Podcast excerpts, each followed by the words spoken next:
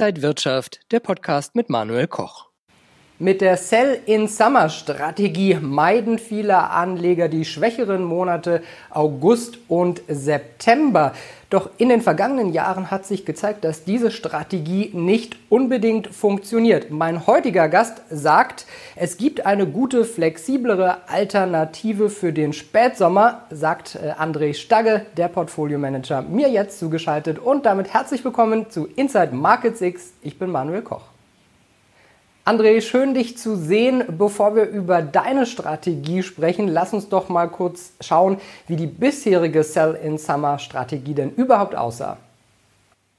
Ja, die Sell-in-Summer-Strategie ist eine Strategie, wo Anleger den August und den September vermeiden, also hier in diesen saisonal schwachen Monaten nicht in den Aktienmarkt investieren. Das klingt im ersten Augenblick natürlich sehr einfach und gerade wenn man sich die Jahre 2017, 18 und 19 anschaut, hat es auch nicht funktioniert, denn in diesen Jahren ist im September und August der Markt auch deutlich gestiegen. Aber wenn ich die Empirie etwas weiter fasse, gerade mir die letzten 90 Jahre anschaue, dann kann ich immer wieder feststellen, dass diese Börsenmonate August und September saisonal bedingt eben sehr schwach sind. Und in der jüngeren Vergangenheit, gerade im Jahr 97, 98, 99, aber auch 2001, 2, 2011 und 15 sind die Kurse doch sehr deutlich gefallen.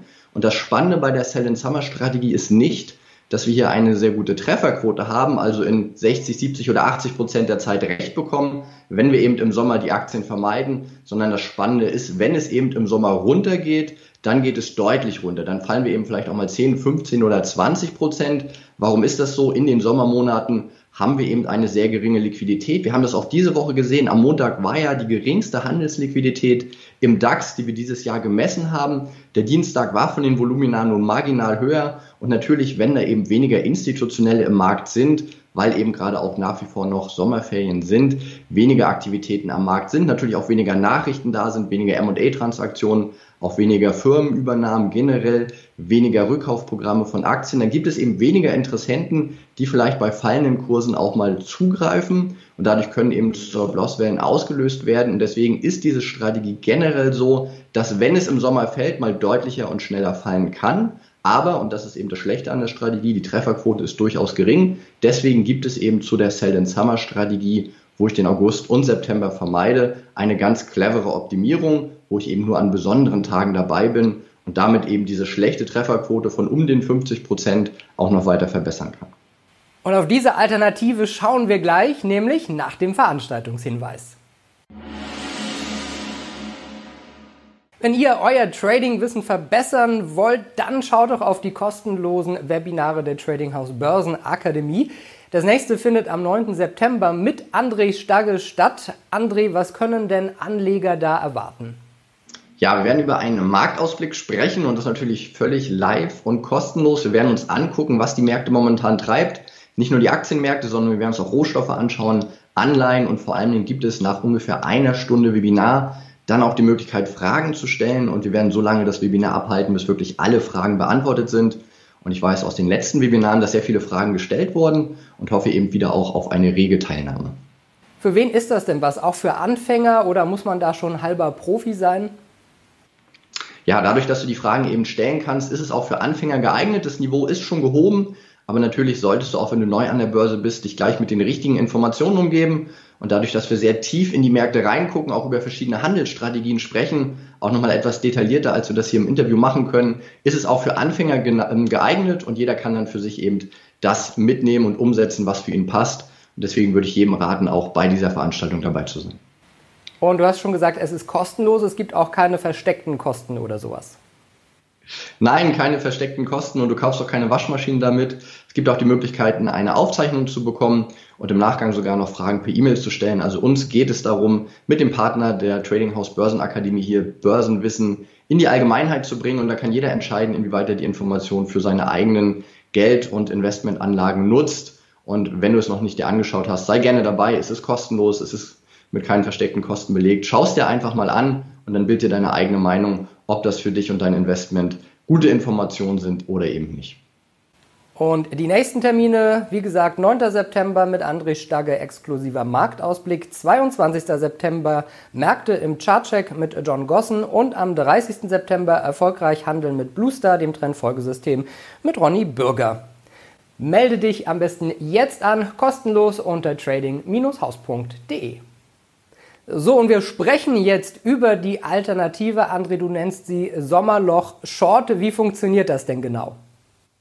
Ja, wir haben ja schon rausgefunden, dass im August und September die Märkte eher fallen können und wenn sie fallen, auch schneller fallen. Heißt aber nicht, dass ich den ganzen Monat da auch auf fallende Kurse setzen muss oder auf meine Aktienbestände verzichten, sondern ich schaue mir hier ein ganz bestimmtes Zeitintervall an, ein Zeitintervall, was eben historisch in den letzten Jahren besonders gut für fallende Kurse war. Ganz konkret zwischen dem 20. eines Monats und dem 24. probiere ich eben auf fallende Kurse zu setzen und kann damit insbesondere von den Aktivitäten von institutionellen Fondsmanagern profitieren, die gerade um den kleinen und den großen Verfall bei den Optionen, aber auch bei den Futures eben ein bestimmtes Verhalten an den Tag legen. Und deswegen ist eben diese Zeitperiode zwischen dem 20. und dem 24. gerade im August und September besonders gut geeignet, um sich auch mit fallenden Kursen auseinanderzusetzen. Kannst du uns da mal ein Beispiel geben? Also wie würdest du am 20. des Monats dann vorgehen und short gehen? Genau, die reine Strategie besagt jetzt, dass ich am 20 direkt eben sogar am Morgen zu der Eröffnung um 9 Uhr deutscher Zeit hier in den Markt rein shorte, also auf fallende Kurse setze. Das kann man über Futures machen, über Optionen, über CFDs oder auch Zertifikat. Es gibt hier eine Menge Möglichkeiten.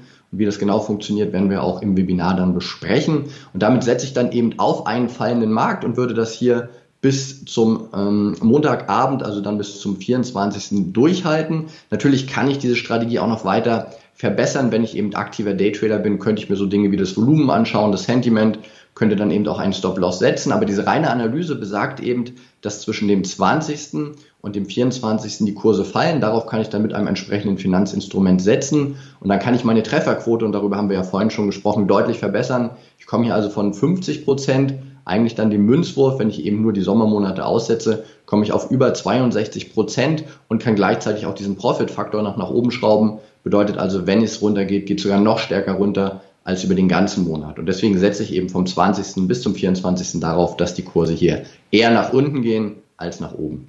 Funktioniert das denn für alle Indizes, also für DAX und DAO?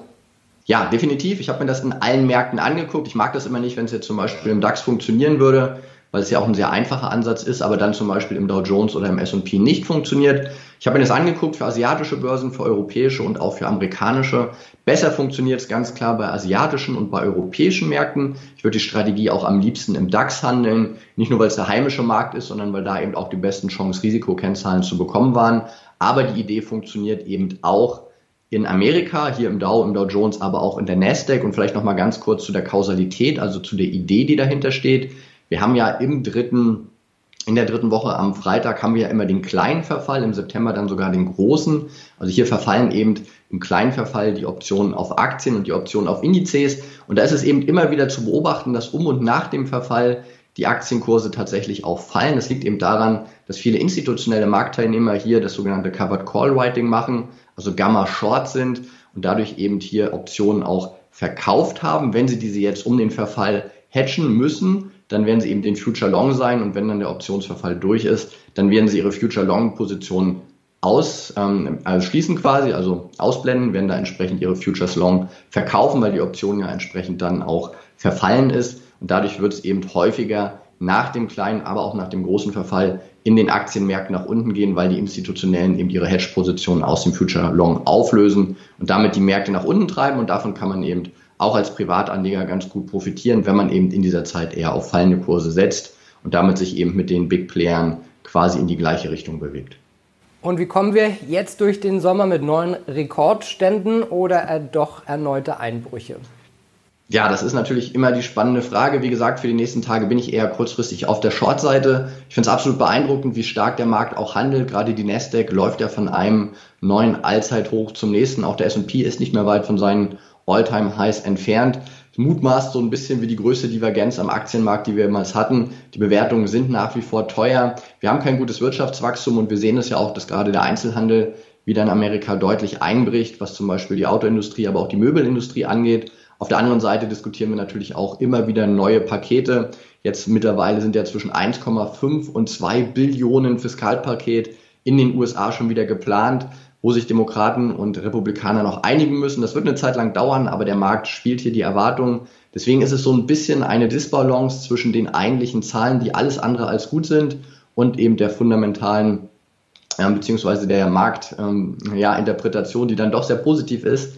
Deswegen kann ich schwer sagen, ob wir jetzt direkt nach oben oder nach unten gehen. Wie ich mich verhalte, ist auf jeden Fall, wenn eben die Kurse hier in meine fundamentale Richtung gehen, also sprich, wenn der Markt tatsächlich auch anfängt zu fallen, wir zum Beispiel auch charttechnische Bestätigungen haben durch fallende Kurse, dann würde ich eben definitiv hier nicht das als Buying Opportunity sehen, also wird das nicht als Kaufgelegenheit sehen, sondern wird mit fallenden Kursen im Sommer ganz klar auch Short-Positionen aufbauen, weil ich denke, diese Divergenz wird sich irgendwann auflösen. Das Wachstum global ist nicht groß genug.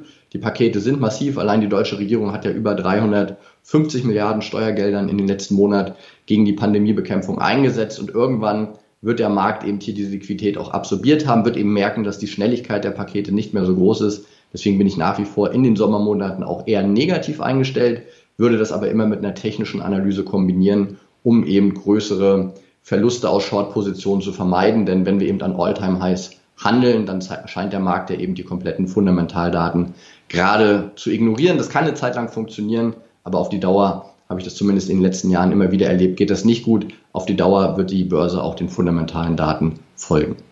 Ja, und wenn es nicht gut geht und nochmal runtergehen sollte, wäre Gold dann eine gute Alternative? Ja, Gold hat ja eine sehr starke Rallye auch erlebt, ähnlich wie die Anleihen oder auch die Aktienmärkte. Zuletzt hatten wir neue All-Time-Highs, handeln momentan ja auch noch um die 2000 US-Dollar-Marke. Temporär gab es mal einen Einbruch von 200 US-Dollar, weil die Margenanforderungen hier in Chicago erhöht wurden, genau wie in Shanghai und Hongkong. Das zweite Mal, dass sich die Börse auch entschlossen hatte, hier die Sicherheitsanforderungen hochzunehmen, einfach weil natürlich auch eine sehr große Spekulation in den Edelmetallen momentan stattfindet, im Silber ja noch viel mehr als im Gold. Aber natürlich, Gold ist in diesem Marktumfeld immer eine Alternative. Ich würde nur auf eine Sache ganz explizit aufpassen. Das sind eben die zehnjährigen Renditen in den USA. Die handeln momentan bei 60 Basispunkten. Wenn die deutlich ansteigen sollten und Richtung 80 oder 1 Prozent gehen, dann glaube ich auch, dass Gold temporär zumindest erstmal sich erholt. Aber alles im Bereich 1800 US-Dollar ist für mich im Gold momentan absolut ein Kauf und kann eben auch eine gute Alternative sein bei fallenden Aktien. Auch das sehen wir saisonal in den Monaten August und September hat der Goldpreis in der Regel seine stärkste Aufwertung erfahren, zumindest rein historisch in den letzten Jahren. Sagt der Portfolio-Manager André Stagge. Danke dir, André. Und wir schauen jetzt auf die Top-Aktienempfehlungen der Trading House Börsenakademie. Die Aktien von Adidas konnten in den vergangenen zwei Wochen wieder eine dynamische Aufwärtsbewegung vollziehen und haben sich erneut an die Barriere von 265 Euro herangetastet. Ein erster Ausbruchsversuch Anfang Juni blieb erfolglos. Die Analysten sehen eine Longchance Aktuell ist die Aktie von Adidas als neutral einzustufen. Erst wenn sich Bullen klar durchsetzen können und die Aktie über 270 Euro anschieben, wird ein weiterer Lauf an die nächstgrößere Hürde von 290 Euro wahrscheinlich. Der US-Elektroautobauer Tesla verkauft noch lange nicht so viele Autos wie BMW, Daimler, Toyota oder VW. Trotzdem ist der Konzern mehr wert als alle zusammengenommen. Nach einem kurzfristigen Rücksetzer auf 1400 US-Dollar im abgelaufenen Monat hat sich die Aktie zu Beginn des Monats August wieder fangen können und strebt ihre Rekordstände von 1792 Dollar 57 Cent an. Die Analysten der Trading House Börsenakademie sehen hier eine Longchance. Erst ein nachhaltiger Ausbruch darüber dürfte weiteres Kurspotenzial in Richtung der runden Marke von 2000 US-Dollar freisetzen. Übrigens, wirksam wird der Aktiensplit zum 31. August 2020. Wenn euch das Video gefallen hat, dann gebt mir einen Daumen nach oben, kommentiert und postet sehr gerne. Und ansonsten sehen wir uns in der kommenden Woche wieder bei Inside Market 6. Ich bin Manuel Koch. Happy Friday!